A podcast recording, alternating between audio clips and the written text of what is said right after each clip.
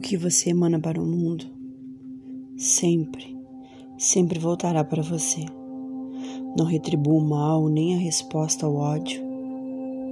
Não deseje sofrimento nem dor, mesmo para quem te feriu ou te machucou. Aqueles que machucam e causam dor foram machucados e carregam dor dentro deles. Então, deseje apenas a cura, porque é disso que eles precisam.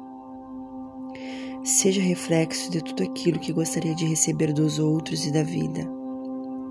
Se você quer amor, seja amável. Se você quer a paz, seja pacífico. Se você quer respeito, aprenda a respeitar. Se você quer verdade, seja verdadeiro. Se quer comprometimento, comprometa-se. Se você quer que as pessoas se importem, importe-se você também. Nunca esqueça: tudo que você emana para o mundo sempre voltará para você.